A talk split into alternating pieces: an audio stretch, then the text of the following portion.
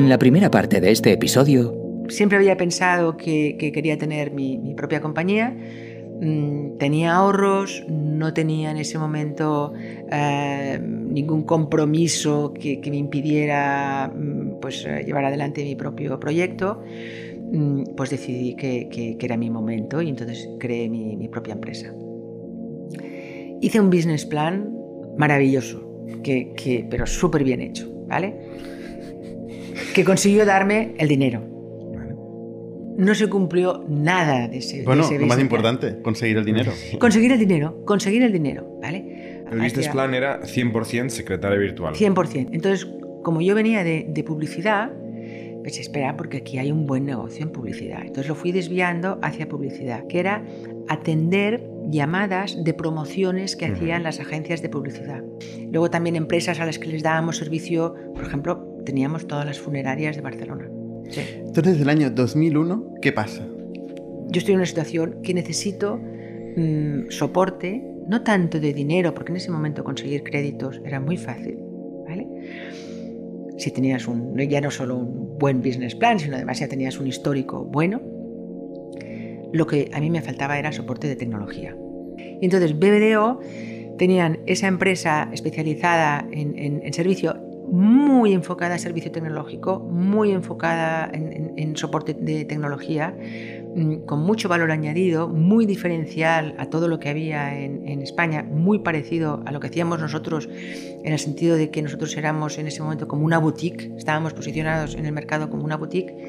Uh, entonces me sentí muy cómodos, con, muy cómoda enseguida con, todo el equipo de, de Selvaitel entonces sí, decidimos eh, con, con Selvaitel y Selvaitel compró la mayoría de la compañía. ¿Qué, ¿Qué, hacía Selvaitel? Porque no era exactamente lo mismo que Singular, ¿no? Evolucionó. No, no Has hablado de tecnología. Era, sí, era mucho soporte de, de tecnología. Soporte. Soporte. Siempre seguimos en inbound, ¿eh? Seguimos mayormente gente que nos llama. Yo tengo un problema con un. Tiene un problema con, con, un ordenador, con, tienes un problema con un ordenador y nos llamas y entonces eh, tú llamabas, tenías un problema con, con el ordenador y te resolvíamos el problema, a no ser que el ordenador era que estaba roto. Bienvenidos a Startup Inside Stories de ITNIC, un podcast donde hablamos de startups, negocio y tecnología. En algún momento hemos pasado de que te llaman cuando se ha estropeado la impresora a vender. Vale, cuando hacemos tema de, soporte técnico, no solo soporte técnico, luego también hemos entrado en dar soporte de, de tiendas online, por ejemplo, eh, y trabajamos con, muchas marcas de, moda. O sea, seguimiento de dónde está mi pedido, de la talla, de exacto, lo que sea. Exacto, ¿eh? Eh, y aquí, pues, y claro, y te, permite mucho pues, ir muchos desarrollos aquí, ¿no? Porque ya estás empezando con chatbots, o sea, todas las tecnologías que decía antes, ¿no? Las vas incorporando en toda la atención que vas dando. Cada vez vas ofreciendo más mm, sabiduría, ¿no? Más knowledge al cliente, porque al final nosotros tenemos todo el conocimiento de lo que quieren los consumidores, lo que no, lo que les gustan, cuántos clics hacen para hacer la compra, eh, cuándo dejan la, cesta y se van, eh, y, tenemos todo ese conocimiento. Además, por países, o sea, sabemos qué pasa en cada país, porque en cada país eh, es distinto cómo compran en cada país. Hay en países que, mm, compran de cada prenda tres ya saben que van a devolver dos. Mm, o sea, es un hábito que no existe en otros países, etc. ¿vale? O sea, y esto es, en cuanto a atención, hacemos la atención, pero también todo este análisis posterior de la atención, que nos permite pues, ir también ah, gestionando mejor al cliente. Y luego con esto también entramos en venta, ¿no? que también lo hemos hecho desde, desde muy al principio, B2B ah, y también en todos los idiomas y para toda Europa. ¿vale? Y también con mucho tema de tecnología. ¿Cuándo le sale a cuenta a, una empresa? ¿Cuándo se empieza a plantear voy a subcontratar eh, mi venta? Yo creo que esto a una empresa le sale desde el minuto uno. No, en el, te voy un, factorial ahora mismo tiene 50 personas de venta en el piso de arriba. Sí. ¿Por qué no están en WebHelp estas 50 personas? Yo te voy a decir, mira, si tienes dos, si tienes dos, es evidente que te interesa estar en WebHelp. Porque vender es durísimo, durísimo. Y dos personas solas vendiendo es muy triste. Es muy triste. Es duro. Es duro y triste, porque estás allí muy... La motivación. la motivación, mantener Pero cuando motivada. son dos, tienes todo el tiempo del mundo para hacerles masajes a los pies si quieres. O sea, dos personas, una startup. No, porque dos personas lo que van a acabar diciendo es van a dejar de vender. A nosotros, te, te van a decir, oye, si quieres, te, ¿verdad? ¿te puedo ayudar con eso? Y van, porque, porque llamar Es duro. es duro, ¿me entiendes? es duro. Entonces siempre van a encontrar algo que tú vas a decir, oye, qué, qué agradable esta persona, porque oye, sin decirle nada me está quitando muchísimo trabajo. Y va a dejar de vender, va a dejar de vender, ¿vale? Mm, En cambio, si estás rodeado de gente que está vendiendo y Sí, sí, nosotros te totalmente. ponemos todos los medios y tenemos ahí unos gráficos y un- unos games que van apareciendo, hay unos de veleros, cómo van avanzando, lo que vas consiguiendo y cuando consigues una... Claro, hacemos muchísimo de gamification, muchísimo. Y luego cuando vendes, tienes ahí una luz roja y la pones y los otros te felicitan. Haces muchísima cosa. ¿Es tipo lobo de Wall Street? Totalmente. Totalmente. ¿eh? Pero, y que eso te anima y te, te, te, te- te da, ¿vale? O sea, en eso seguro. Cuando tienes, en este caso, de, de- de muchísimos idiomas, pues también, porque en cada país tendrías 10, Ya. 5, 4, los tienes allí todos juntos, ¿vale? Si ya tienes 50 tú, pues entonces ya con 50 tú ya quizás no, ya, ya tienes tú suficiente inversión para tener las mejores tecnologías, para invertir en tu equipo de 50 personas, para saber y controlar cada día todo lo que están vendiendo, todo lo que están haciendo, qué más puedes hacer y, y seguir investigando. Te pierdes una cosa, las best practices de las otras mil personas que tenemos nosotros vendiendo. Bueno, y tu equipo de recruiters que deberás tener 50 o 100 personas Exactamente, exactamente. ¿Vale? Pero sobre todo te pierdes eh, eh, las best practices que tenemos cruzado. nosotros, el aprendizaje cruzado, y te pierdes el que nosotros, mm, pues cuando tú llevas mucho tiempo vendiendo en esto, dices, oye, ¿me puedo cambiar de sector? Mm. Que ya que me gustaría cambiar de sector. Quiero seguir en venta, quiero O sea, seguir haciendo esto. empleados entre clientes tuyos. Pero eso- Exacto. Eso al, al cliente, cliente tuyo no le motiva no. especialmente. Sí que le motiva, sí que le motiva, porque Y el tal como cliente se le va a uno, le entra a otro. le entra a otro. O sea, tú le das un poquito un paraguas. Lo que pasa es que las best practices puede ser un- una ventaja competitiva Claro. eh, importante de retener dentro de la empresa. Puede ser core, entender qué es lo que necesita el cliente, cómo venderle al cliente, ¿no? Es algo que la empresa quiere tener cerca, este conocimiento. El cliente final. Mm, no, porque, porque, no porque, porque eso no es el core business de la empresa. O sea, ¿Vender? No, o sea, vender es importantísimo para ellos, pero no su core business. Su core business es desarrollar bien el servicio que está haciendo. Para, para Factorial, lo importante es desarrollar eh, eh, el producto. Ir mejorando y ir evolucionando ese producto. Que por cierto, el otro día me hecho mucha gracia porque mi hija, que ha empezado un nuevo trabajo, me dice: Tengo que entrar en Factorial. Y digo: ¿Qué dices? Me suena, esto me Me suena. Bueno. Elena también fuiste inversora, ¿no? Me de las primeras inversoras en Factorial. Exactamente. Pero que me hizo gracia. Me dije: Mira, pues. Sí. sí. Vamos O sea, llegando. lo- yo, llevo, yo llevo una parte totalmente accesoria en Factoría. que es- yo llevo la, La venta. venta. No, a ver, Soy cuando totalmente hablamos reemplazable. de las 50 personas, claro, y creo que hay un matiz, es que nosotros como startup, el, el feedback loop, el- la velocidad de, de la información que la gente de ventas consigue en el mercado y que tiene que llegar al equipo de producto, esto es vida o muerte para nosotros. Claro. Entonces, esto estar fuera, a mí, pa- para una empresa como la nuestra, tan, tan temprana, donde todavía tiene que desarrollar Parece que mucha estar solución, fuera y, y- y- y viniendo de una empresa como la vuestra, ¿eh? Estar fuera. Tú tienes acceso desde aquí a todo lo que está haciendo la gente de WebHelp. Sabes lo que están vendiendo, a quién están llamando, cómo están llamando, qué están haciendo cada día, qué están haciendo en cada minuto. O sea, lo ves como si los tienes aquí. Ya. ¿Cuánto vale un vendedor? B2B. ¿Cuánto cuesta? ¿Cuánto cuesta? O Depende. sea, ¿Cuánto le cuesta a un cliente, a una empresa como Factorial? Pues le- le- pues, pues- Aparte que tendría un buen precio Factorial, espero. Sí, tendría- no, no, no. A ver, al final, en, en este caso, así como cuando, cuando haces temas de, de recepción, ¿no? Sí que puedes, eh, el precio puede cambiar, porque puede- en cambio, cuando tienes venta, estás contratando directamente, en venta es personas, pagas por persona. Mm. Porque no es ¿vale? elástico, no No, se es elástico, no es elástico, no, no. Por o sea, eso, por eso digo, pagas por un persona. vendedor. Te dependerá. No, no, no, no, no, te- No, no, es no. público el precio. No, no, por- porque, depende mucho. Lo que te digo es que se ganan muy bien la vida. Porque, porque ¿Quién? con los vendedores. ¿no? Porque, porque pagamos bien, porque pensamos que, que- que es importantísimo para un vendedor. Entonces tienen mm, unos objetivos altos para alcanzar, pero normalmente están logrando overachievement. Cuando no se logran estos overachievement, como en estos momentos que la situación es más complicada, pues, eh, pues es más complicado. Cuando, cuando las ventas van mal, porque vendes algo que, no está yendo bien en el confinamiento, por ejemplo, ¿quién sufre? ¿Sufre? O sea, ¿cómo se reparte la pérdida entre... nosotros nunca, nunca entramos con un cliente que diga mm, yo pago solo por lo vendido. O sea, en esto nunca hemos entrado. ¿vale?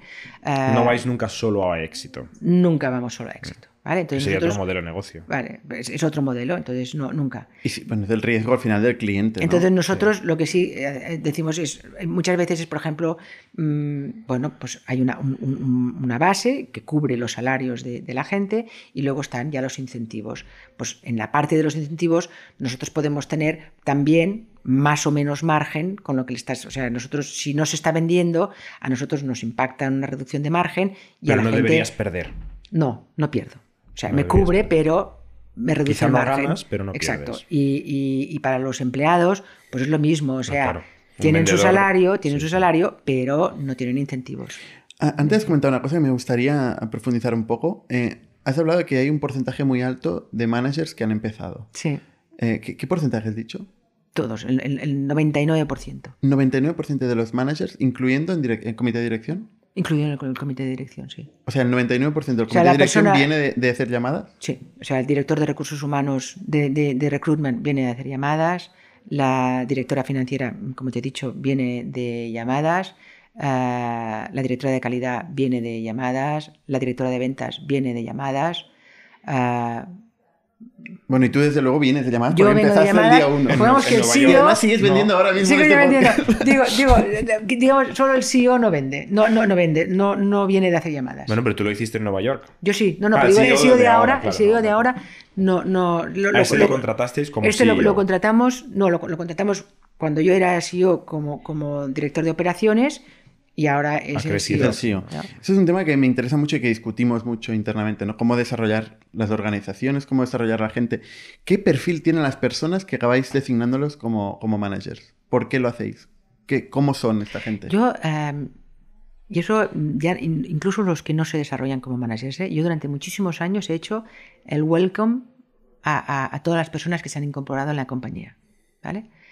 Una compañía como la nuestra, ya entendéis que se incorpora cada semana pues 30 personas. O si nos pasa a nosotros y no quieres ni pensar. O sea, que, yo he dicho siempre el welcome. Y en ese welcome siempre he dicho que, que eh, lo que sepa la persona que se está incorporando en la compañía nos preocupa poco. ¿Vale? Mínimo, ¿eh? Mínimo. Pero nos preocupa poco porque tenemos unos formadores excelentes y que va a, va a aprender todo lo que, lo que necesite para gestionar el proyecto en el que va a trabajar.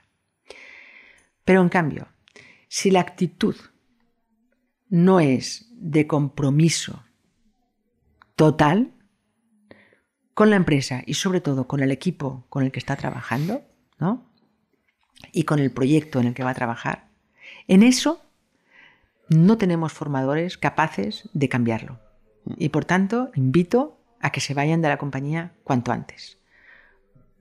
Porque ellos se van a aburrir y a nosotros nos va a perjudicar enormemente. ¿vale? Entonces, contestando a, tu pregunta, lo primero es la actitud de, las personas. O sea, que cuando nosotros tenemos, estamos buscando un, por ejemplo, pues un supervisor, empecemos por abajo, un supervisor para, para un proyecto, mm, pues preguntas, ¿no? Entonces, tú te puedes promocionar, o sea, nosotros todos los anuncios de cualquier posición, primero todo se, anuncia dentro de la compañía, ¿vale? Entonces, tú te presentas para esa posición. Eh, bueno, pues lo, primero que harás es ir al project manager que, que, ha estado con esta persona y le vas a preguntar a ese project manager o a ese project manager, le preguntarás y le dirás, oye, esta persona esta persona solo va a lo suyo, a conseguir sus métricas y olvídate de lo demás pues esta persona no es la que te interesa para promocionar, aunque sea buenísimo vendiendo. ¿Vale? Si en cambio te dice, esta persona es buenísima vendiendo, entiende perfectamente cómo funciona, pero además, o sea, es que está siempre apoyando a unos y a otros, y además sin pedirle me, ha hecho ya unos, unas métricas que no teníamos no sé qué, y se ha inventado no sé qué, y ha hecho no sé cuántos, y dices, oye, adelante, pues, pues esta la promocionas. Al mismo tiempo, nosotros tenemos unos cursos de supervisores, ¿vale? Una formación para supervisor en la que te inscribes antes de, ser promocionado a supervisor, Pero quien quiera se puede inscribir a estos cursos. Quien quiera se puede inscribir. En su tiempo libre. Eh, sí, sí, quien quiera, bueno, no, te, coges tiempo de, trabajo. de trabajo, ¿vale? Pero todo el mundo puede hacer esta formación de supervisor. Todo el mundo tampoco. Hay unos mínimos de que tienes que llevar tanto tiempo en la empresa, etcétera. Y que tu project manager diga, sí, sí, esta persona uh, adelante. Algún día puede tener potencial. exactamente, puede tener potencial. O sea que sí, que se, que se apunte a Muy este importante el project manager. Eh. Muy importante. Muy, muy importante. Por eso hay que elegir bien, ¿no? Sí, sí. Hay que elegir bien. Hay que elegir bien. Entonces, pues luego cuando tienes supervisores, cuando hay posición de, project manager, pues lo mismo. Entonces, son estos supervisores lo que llegan a, promocionarse a, project manager. O pueden salir de operación y ir a staff. O sea que puedes mm, tener. El project manager en, un Sell by sería como. El, webhelp. Webhelp. Bueno, estamos cronológicamente todavía no en Hablando de, de como el, director o directora de ventas o de customer service de esa empresa, ¿no? O sea, su trabajo en realidad es conseguir que, que los objetivos pasen de las ventas o del SLA o de lo que sea que hacen. Exacto. Es, es, es la o sea, tiene un sombrero de empresa final y un sombrero de Servitel Web Help de también pues, satisfacer al cliente, etc. Totalmente, totalmente. 50-50. Sí, o sea, digamos que el la, eh, supervisor o supervisora lo que gestiona es, al equipo. ¿Vale? Que el equipo funcione, que el equipo. O sea, realmente su tarea, de, la tarea del supervisor es conseguir cuadrar los horarios, mm, entender mm, si, algo no está funcionando, por qué no está funcionando, y que se consigan los resultados, etcétera, que se, que se haga el trabajo. ¿vale? El project manager es el que representa, digamos, al cliente, ¿no? Y es el responsable o la responsable de conseguir pues que estemos haciendo el contrato, que se esté siguiendo el contrato, que se esté siguiendo mm, los resultados, que estemos consiguiendo las ventas. Y si el cliente, por ejemplo, pues pide algo que no está en el contrato, también levantar la mano, es decir, oye, cuidado, que aquí nos están pidiendo tal cosa y que entonces nos va a perjudicar lo otro, luego nos van a castigar por lo otro, etcétera. Mm, podríamos entrar infinitamente en, la dinámica del consente porque es súper interesante, pero si seguimos un poco en la evolución, o sea, llegó a tener 3.500 trabajadores, ¿cuánto llegó a facturar? Uy, cuando, cuando lo vendíamos en. o sea, se vendió Selvaitel en, en el 2018, yo creo que deberíamos estar en 150 millones de facturación. Selvaitel SA, ¿eh? Selvaitel SA. ¿Y qué márgenes puede tener eso? Estamos alrededor de un 15%. Un 15% de margen, no está nada mal. No, no está nada mal por ser un, bueno, un negocio tan, tan de coste, eh, es un margen interesante. Es, no suele ser el, el, el, margen del sector, digo, del sector entendido como, como telemarketing, como commodity. Entonces, nosotros, repito, no, no es este nuestro sector. No es este. ¿Y de eso tú mantenías el 10%? El 10%, sí. Mm, y además se repartían dividendos cada año. además se repartían dividendos cada año. está bien, está muy bien. ¿Y qué pasa con WebHelp? Entonces, em, bueno, no hemos hablado mucho de, el desarrollo, o sea, con Selvaitel se desarrolla mucho más Barcelona que, el resto de la compañía. Em, Barcelona tiene algo mm, como, como, gestión muy diferencial del resto de, de, de muchas veces me preguntan si es, si es por ser mujer y quien dirigía la compañía, y yo digo, yo no sé si es por ser mujer o por no ser alemana. No lo sé muy bien cuál es la diferencia. Por ser morena o rubia. O rubia, ¿me entiendes? exacto, ¿me entiendes? O sea, que, que, pero había una diferencia, es decir, en, en, um, en Selva Tel mm, había muchísima transparencia absolutamente en todo, ¿vale? Entonces, los project managers tenían la responsabilidad que he dicho, pero una absoluta transparencia del presupuesto y manejaban absolutamente su presupuesto, ¿vale? Y, incluso con, unos incentivos mm, que ellos pudieran controlar, es decir, no, les voy a poner unos incentivos de unos gastos indirectos en los que no tienen nada que decir, ¿vale? Ah, por tanto, mm, había una relación muy, muy transparente. Ah, al mismo tiempo con capacidad y autonomía y empowerment absoluto, absoluto. Eh, con capacidad de, realmente con un concepto de startup dentro del negocio. ¿vale? Es decir, que, son los propios project managers que han desarrollado líneas de negocio dentro de su propio proyecto. Y hemos desarrollado temas interesantísimos y hemos desarrollado aplicaciones interesantísimas, pero que ha sido un propio, alguien del equipo que nos ha venido y nos ha dicho, si pudiéramos hacer esto, esto sería un negocio. Y nosotros hemos invertido tres, cuatro meses de un equipo trabajando en eso. A coste de a coste, A coste de Selvaitel, ¿vale? Mm, pensando que eso era un buen negocio, ¿vale?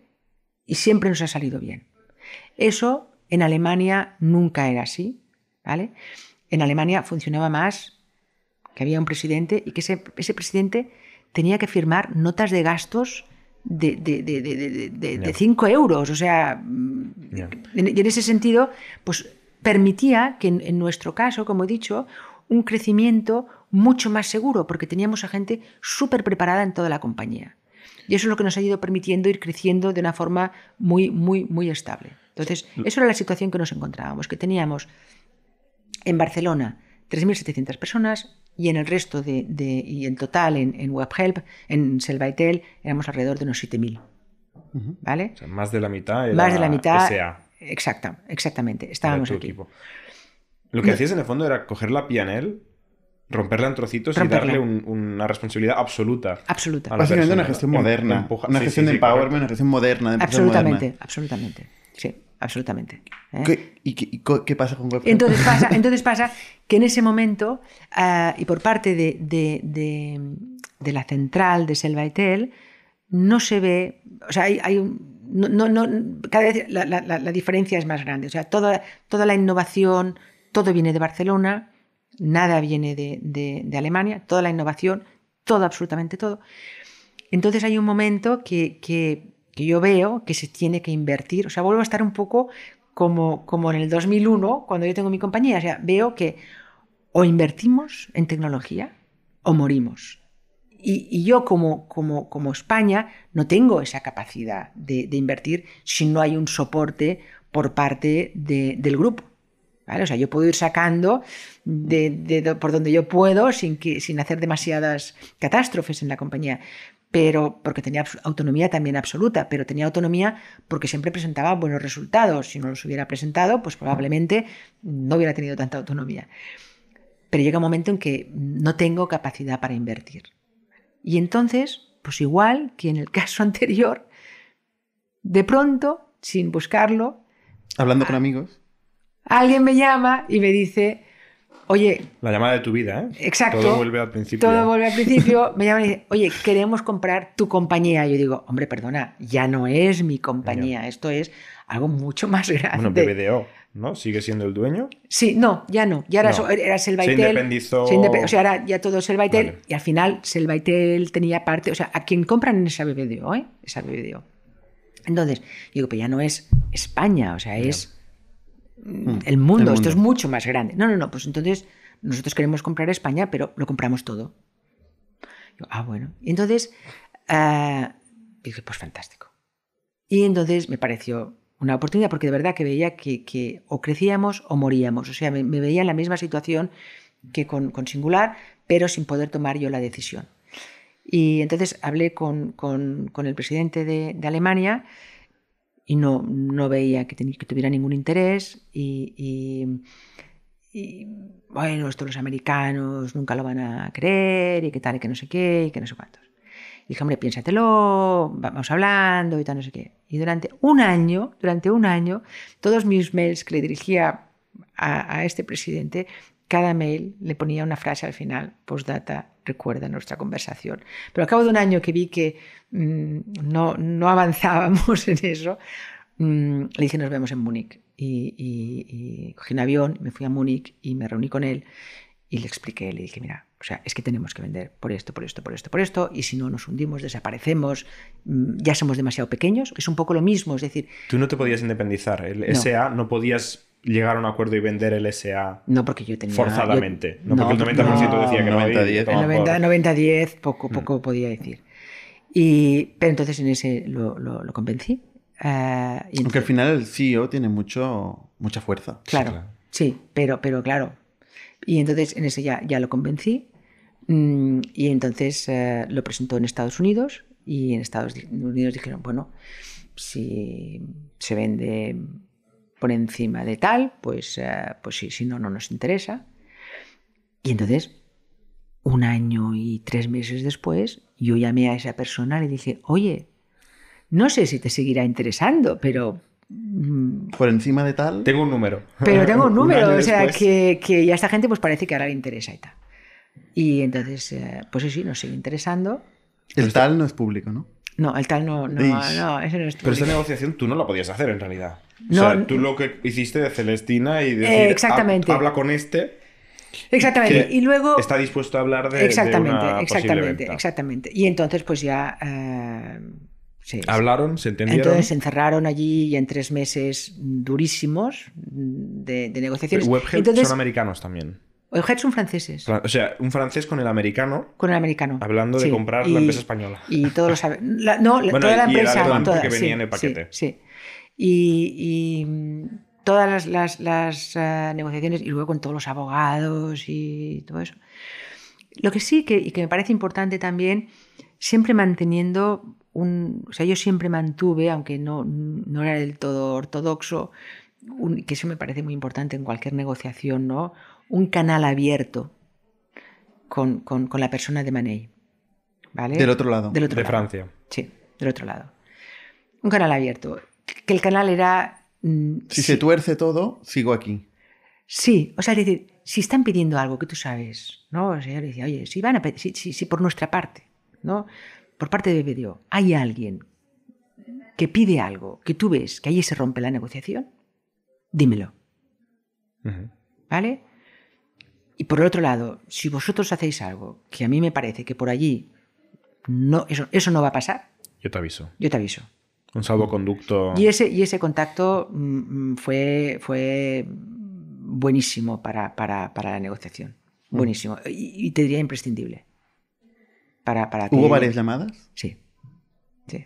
Hubo, y hubo una buenísima porque estábamos los dos reunidos con nuestros equipos y era como una conversación como parecía... Todos mirándote.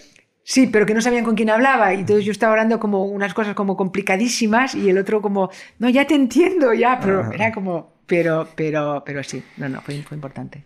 Eh, Alena, otra cosa que has hecho, porque bueno, entiendo que aquí pues, se produjo la venta. Se produjo la venta. ¿Tú vendiste también? yo vendí, no, no, yo, yo, vendí todo, entonces me quedé, entonces hicimos como una transición, eh, me pidieron qué es lo que, yo, hasta dónde quería llegar, hasta cuándo quería llegar, y entonces eh, yo decidí que después de haber tenido tanto, tanta autonomía, tanto, tanto control y, tanta independencia, de cierta manera, mm, me resultaba muy, muy incómodo el, meterme ahora dentro de un grupo y tener que reportar, porque realmente con, con, el presidente alemán reportaba poco, o sea, teníamos una relación muy buena, muy, muy de confianza. Era un inversor más, ¿no? Era un dueño, pero tú hacías un poquito lo que te daba y que, Sí, y, muchas veces le ayudaba. Oye, que esto qué tal, cómo lo hacéis y qué tal. Y desde luego confiaba en ti, porque convencerle de un tema, de una venta así, tiene que confiar mucho en ti. Confía en mí y, seguimos amigos.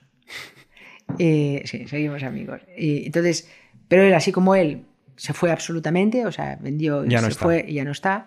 Eh, pues no, a mí me. Bueno, yo, aunque, no sea, porque el que sea tuyo o no sea tuyo, tampoco sigues. Yo me siento totalmente ligada absolutamente al equipo. ¿No te ha sido porque no te han dejado o porque no has querido?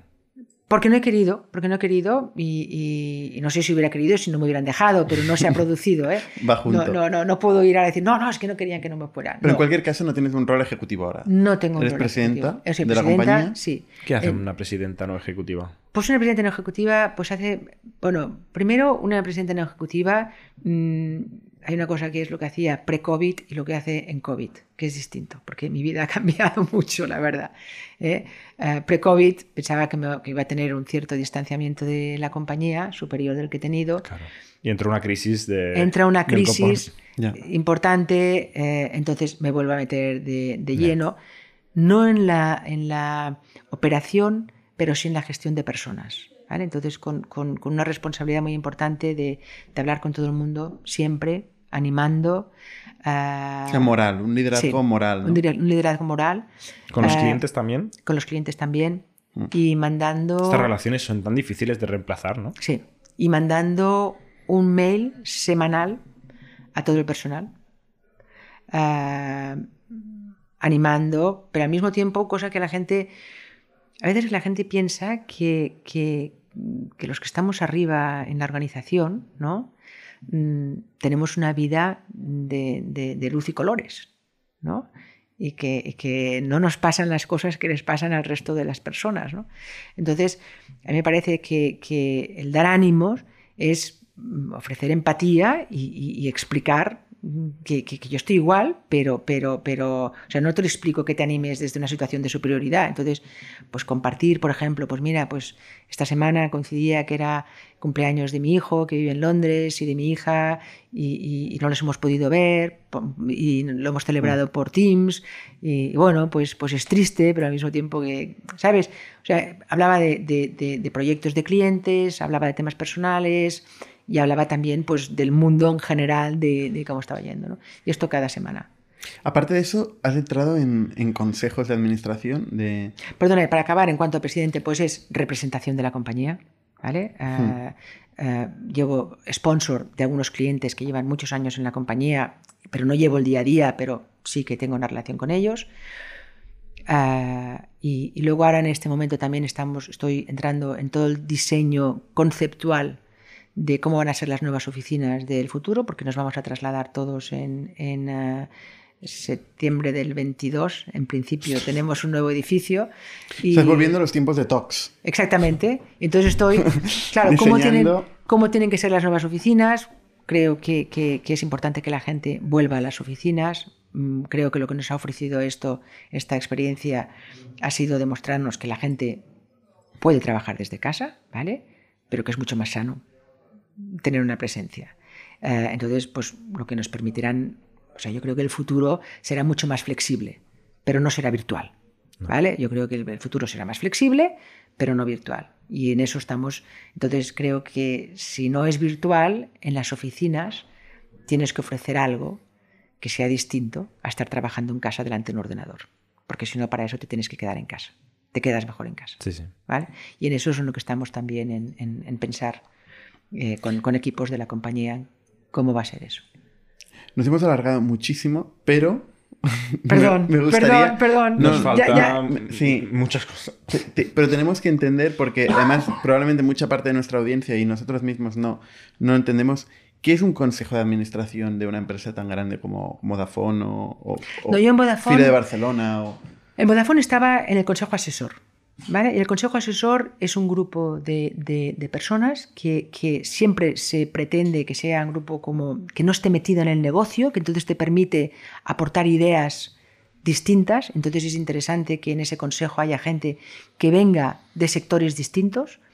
Ah, en mi caso, no, soy una compañía de comunicaciones, pero estoy metida en la comunicación, lo importante que es una compañía Gastas como mucho teléfono tú. Exactamente, gasto mucho teléfono. Y entonces, en ese sentido, pues es aportar mm, mm, ideas y proyectos. Esto es lo que hace un consejo asesor, ¿vale? Que es distinto. Pero tú no estás todo el día pensando en Vodafone, ¿no? O sea, ¿cómo consigues generar estas ideas para Vodafone mientras estás con tus guerras, con el COVID, con tus Bueno, porque, porque cuando tú estás en un consejo asesor, lees siempre ¿Sabes? O sea, es lo mismo que cuando entras en un tema que ves anuncios de ese tema, cuando, cuando, cuando estás en un consejo asesor de, de una empresa como, como, como Vodafone, piensas en Vodafone, piensas en Vodafone. Eh, y, piensas y, oye, pues esto podrían hacerlo, y esto tal, y, tú estás trabajando y dices, oye, pues esto sería también algo que podría hacer la gente de, de, Vodafone. O sea, que realmente sí que estás pensando, sí que estás pensando. Luego tienes una reunión al mes, una reunión cada dos meses, pero sí que tienes... Y luego, en ideas que ellos aporten, ofreces una visión desde otro lado. ¿Vale? Y puedes hacer que cosas que dicen, teníamos esta idea, pero no sabemos si esto va a funcionar o no, les puedes dar una visión distinta de la que tienes, porque cuando estás muy metido, muy metido dentro, a veces que pierdes la perspectiva que te permita eh, generar negocio en algo, por ejemplo. En un consejo de administración, como en el caso de FIRA Barcelona, este es un consejo interesantísimo porque, porque FIRA Barcelona es, yo creo que es el organismo más importante que tiene Barcelona para, para como desarrollo empresarial de, la ciudad que tiene un impacto increíble para toda la ciudad. Y, entonces estar en ese consejo, pues claro, pues, pues aportas mucho, aportas en, cuanto a mm, conocimiento y, soporte a, la organización de, los eventos, ¿no? Entonces, eh, Bueno, esto es lo que aportas en, un consejo de una organización como esta, que tampoco es una empresa, ¿eh? que es mm. distinto. ¿Por qué decides estar en consejos de administración como este? O sea, ¿no tienes suficiente con un día a día lleno de, de operación, de gestión, de tal? O sea, ¿en qué momento decides irte a otros negocios y ayudarles a gestionar bueno, a ver, por ejemplo, en el caso de, FIRA Barcelona, eh, tengamos en cuenta que es un consejo interesantísimo, es un consejo de administración que, en el cual yo creo que puede aportar mucho, ¿no? Pero que puede aportar sobre todo a la ciudad de Barcelona, que para mí es importantísima. ¿Vale? O sea, que todo lo que. Entonces, es un partner casi. Es un partner. Entonces, quiero decir que un consejo de administración como el de FIRA es importantísimo pero allí no tienes, no, lo haces por dinero porque allí siempre nos reímos que este año tendremos, tendremos bonus porque allí no se cobra nada ¿eh? en el Consejo de Administración de FIRA. También lo aclaro, ¿eh? lo aclaro, es Consejo de Administración, normalmente en los consejos de administración se gana dinero, ¿vale? Pero en ciertos consejos de administración lo haces mm, pro bonus, ¿eh? O sea, pro bono lo haces porque, porque, porque crees que, que, vale la pena por Barcelona. Y en este caso... No hay bonus no hay nada. Ni, dieta. no hay dieta. No, a veces antes, cuando, era, cuando era presencial, te pagan el parking. El parking, bueno, está bien. Te pagan el parking. Ahí en ¿eh? FIRA hay mucho parking también. Hay mucho parking, hay, mucho parking, exactamente. Y, normalmente el consejo era de, de, 12 a, 3 o así y nos ofrecían comer eh, una comida allí, pica pica. Eh, yo les cambié el horario porque comían a las tres y media o así, yo desfallecía, era como horroroso. Debe ser cosa de hombres, pero... Eh, y ahora siempre se ríen porque, bueno, ahora, las, eh, reuniones son por, por Teams y ya no, Pero bueno, no todos los consejos de administración, o sea, los haces porque te interesa y, entonces, bueno, pues en, esto te digo, el de Vodafone sí que cobraba, ¿vale? Pero, eh, pero en consejo asesor eh, en este consejo de administración lo hago porque, porque me interesa y creo que aporto, y que es para Barcelona, que, que, insisto, que me parece muy importante. Te desarrolla y me enriquece. Y te valoran. Exactamente. Y está alineado con los objetivos de tu empresa, en el fondo. y está tú alineado. necesitas que Barcelona crezca. A mí me interesa que Barcelona vaya bien. O sea, a Selvaite, la web help le interesa que o sea, egoístamente Está, está, está alineado, absolutamente. Eh, nuestra audiencia le interesaría profundizar mucho y la buena noticia es que tienen un libro que, ha escrito Elena, ¿no? Eh, en que cuentas tus experiencias. Sí. ¿Qué, qué, cuenta, qué cuentas en tu libro? Bueno, el título de, del libro dice bastante, ¿no? Ah, que es todo lo que he aprendido de mis hijos y no me enseñaron en la escuela de negocios. Entonces yo creo que, que el libro cuenta, eh, primero lo que cuenta eh, es experiencias, que eso ya es importante, porque muchos libros que, hablan de cómo ser un buen líder o cómo mejorar en tu vida y compaginar una cosa con la otra y tal, suelen ser unos libros teóricos maravillosos, ¿no? pero muy poco reales de la vida. Y escritos eh, por académicos. A Exactamente. ¿eh? Eh, muchas veces que no, han pisado una empresa, no, saben lo que es una cuenta de explotación, no saben lo que no es dormir por la noche, etc. Em, entonces, en este libro habla de experiencia es a partir de mi experiencia personal, no es de la experiencia de otros, ¿eh? porque otro puede decir, bueno, pero yo hablo de experiencia de otros empresarios, de otra gente. Quizás, yo hablo de la mía, ¿no? de, y de cómo he resuelto conflictos, cómo he resuelto situaciones y, lo bien que me lo he pasado en general. ¿vale? Eh, eso, eso, es el libro. Entonces, en el libro, eh, empezando por el final, ¿no? me he encontrado mucha gente que después de leerlo, eh, pues me han dicho, por ejemplo, bueno, por primera vez en mi vida, después de leer este libro, he dejado de sentirme culpable. Bueno, pues me parece un, feedback extraordinario. ¿Cómo, ¿Cómo se sentían culpables, por ejemplo? Pues pensando que el poner prioridad en un momento determinado a los hijos en lugar de, eh, de, de estar haciendo otra cosa, pues se sentía culpable. Eh, pues por ejemplo, al contrario, eh, llegando tarde a casa, se sentía culpable con los hijos, o sea, siempre culpable. Es un lose-lose, ¿no? Exactamente, un No haces suficientemente bien tu trabajo, ni eres suficiente buena madre o padre. Exactamente, entonces en el libro mm, demuestro que es un win-win, es un win-win, y, eso es lo que tenemos que ver y saber ver. Pues eso, conseguir eso, que una persona te diga eso, conseguir que otra persona te diga, es que de pronto lo que tú contabas, pensaba, pero si, pero si también le pasa a Elena. Pero si lo que me pasa a mí le pasa a Elena. pues, hombre, pues no lo debo estar haciendo tan mal. ¿Vale? Pues eso eh, me parece que son mm, mm, comentarios que, eh, muy importantes, ¿no? Eh, que, se desprenden por eso, de contar una experiencia. ¿Y qué cuenta principalmente el libro? El libro cuenta principalmente que, cualquier momento es bueno para hacer cualquier cosa, que no esperes el momento perfecto. Yo, por ejemplo, os he dicho al principio, creé la empresa cuando pensé que era el momento perfecto. De hecho, has dicho esto y yo me lo he apuntado porque antes de empezar decías nunca hay buen momento. Por eso mismo. Sí, decías no tenía responsabilidades. Sí. Eh, estaba en un cambio profesional. Pero date cuenta, pero date cuenta. Yo pensé, este es el momento perfecto. ¿Vale? Y lo hice. Al año me había casado, tenía una hija. A los dos años tenía otro hijo. Pero quizá no hubieras empezado la empresa con los dos hijos, como Exactamente. la justo antes. No lo hubiera empezado. ¿Y qué tontería? Totalmente. Porque teniendo la empresa, pude hacerlo perfectamente. Perfectamente. Y aquí estás. Y aquí estoy. Por eso quiero decir que yo pensé, este es mi buen momento. Y lo que quiero decir, no es verdad. No esperes ese buen momento. Porque si yo hubiera esperado, porque hoy ahora ha nacido Laura, ya ahora ha nacido Oscar, no lo hubiera hecho nunca. Y nació Laura y no pasó nada. Por supuesto que en algún momento, pues alguien me decía, Oye, pero ¿no le podrías poner más marcha a la empresa?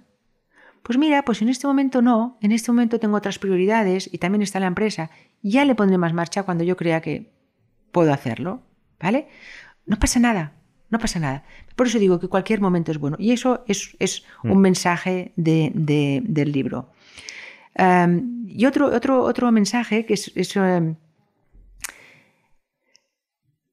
que allí donde estés, estés al 100%. ¿Vale? Y eso es un mensaje importantísimo. Es decir, no es cuánto tiempo pasas con tus hijos, ni cuánto tiempo pasas haciendo esto, ni cuánto, pero que no todo te esté interrumpiendo constantemente, ¿vale? Es decir, llega a tu casa, deja el móvil en la habitación y olvídate del móvil. Olvídate. Estás con tus hijos, estás con tu pareja o estás solo, leyendo, me da igual lo que estés haciendo, ¿vale? Pero estás en ese momento o estás con tus amigos y con tus amigas, pero estás en eso, ¿vale? Ah, en casa, por ejemplo, me hace gracia porque mm, a veces vienen amigos del Ildefonso que yo no conozco, ¿no? Y, y luego me dice él, es alucinante que me digan que tú eres una persona tranquila, ¿no? Con la vida que llevas, con el estrés que llevas, con la agitación que llevas. Y digo, bueno, pero ¿sabes por qué lo dicen? Porque cuando estoy con ellos, estoy con ellos al 100%. Qué valioso esto que estás diciendo, ¿eh? creo que es, es un aprendizaje importantísimo. Estoy muy de acuerdo. Y luego los mails, y luego un tema de los mails. Por ejemplo, cuando yo digo al 100% es... Mm, de los mails. Sí, digo, sí tiene que tener un respeto también por el tiempo de los demás. O sea, tú tienes que tener un respeto por tu propio... Si no tienes un respeto por tu propio tiempo, es imposible que lo tengas para los demás. ¿Vale? Si no te quieres tú, es imposible que quieras a los demás. Si no eres generoso contigo, no lo vas a hacer con los demás, ¿vale? Entonces, por ejemplo, con los mails, ¿no? O sea, yo puedo decidir que a media mañana he tenido que ir a casa porque tenía o tengo que hacer unas gestiones o lo que sea. Y tengo un montón de trabajo y un montón de mails que tengo todavía que responder. Puedo decidir que hoy a las 12 de la noche o a las 9 de la noche, no lo pongamos tan dramático, a las 9 de la noche tengo un rato para contestar esos mails. Y los contesto, pero los dejo todos en el borrador desde las 7 de la tarde yo no mando un mail a nadie. Nunca. Nunca. Porque me parece una falta de respeto. Porque cualquier persona a la que yo mando un mail del trabajo, en la organización están por debajo mío. Por tanto, si yo mando un mail, tienen la obligación o se sienten en la obligación de contestarlo. Pero es síncrono el email, ¿no? lo pueden responder cuando quieran. Pero no lo hacen. Si es de Elena. y estás dando un mensaje de que esperas que trabajen a esta hora. Si el mail es de Elena. Cuando quizá ellos nos han ido a las 12 a hacer la ¿Entiendes? Entonces, se habitúan, si yo mando un mail, ellos también lo mandan a sus equipos. ¿Entiendes? Y es una cadena. Pues yo soy fatal para eso. Yo mando domingos. Es pues no puede ser. mi, día de no, no, no, porque tú, tú trabajas el domingo, trabaja el domingo, pero déjalo todo en el borrador. Yo lo dejo todo en el borrador, que salga el lunes a, las 8. de la mañana. Sí. Oye, me quedo con tres cosas de, esta entrevista eh, que me he ido apuntando. ¿eh? La primera, Em, vocación de servicio. Eh, o sea, esto de yo te lo arreglo, este concepto de yo, yo te resuelvo el problema, creo que es fundamental para, como base para arrancar un negocio, para escalarlo, para todas las etapas de un negocio. Para la vida, ¿no? Es la mejor para la frase. Vida. Yo, me encargo, es la mejor frase de, la historia. esto creo que es muy importante. has hablado también de la adaptabilidad y esta visión moderna siempre hacia el futuro, cambiar rápido, ¿no? Estar atento. Y y por último, lo que has añadido ahora es que nunca es el momento perfecto, ¿no? Nunca es el momento perfecto. O sea que eh, ahora es perfecto como cualquier otro momento en el futuro, ¿no? Pero la adaptabilidad, a mí me parece, eh, eh, en el libro cuento una, anécdota, por ejemplo, de, una vez que hacíamos una excursión y, que íbamos por un, por un camino estrechísimo, había un precipicio al lado, íbamos por allí andando, ¿no? Y de pronto mi hijo, que no sé si tenía cinco años, ¿no? De pronto digo, ¿pero on Bueno, hacerse esa pregunta constantemente en los negocios, especialmente en las startups, mm, que a veces se meten en una historia que al principio era una buena idea y que de pronto es, y siguen invirtiendo, y siguen invirtiendo. De vez en cuando preguntarte, ¿para un tanem? ¿Dónde vamos? ¿Dónde vamos? Perdona, ¿dónde vamos? Y, oye, ¿no podemos seguir por aquí? A mí me parece que, que en la vida personal, en la vida profesional, hacerse esa pregunta, Mm, constantemente es importante para decir, no, no, ya voy bien. Maravilloso, maravilloso. O pivotas. O pivotas. Sí. Alena Guardans, el libro es como lo que me enseñaron mis hijos que no me enseñaron en la escuela de negocios. Exactamente. No está patrocinado por ESADE, que es donde estudiaste negocios. No, no está patrocinado. Muchísimas gracias, Alena, por, por tu experiencia. Eh, ha sido brutal y con los demás nos vemos la semana que viene. Muchas gracias. Somos un ecosistema de Startups Tech de Barcelona, creadores de Camalún, Kipu y Factorial, entre otras. Ofrecemos más de 5.000 metros cuadrados de coworking a startups y organizamos eventos diarios para discutir negocio y tecnología hasta la saciedad. Desde ITNIC Fund invertimos en equipos con capacidad de construir grandes productos y negocios. ¡Te esperamos!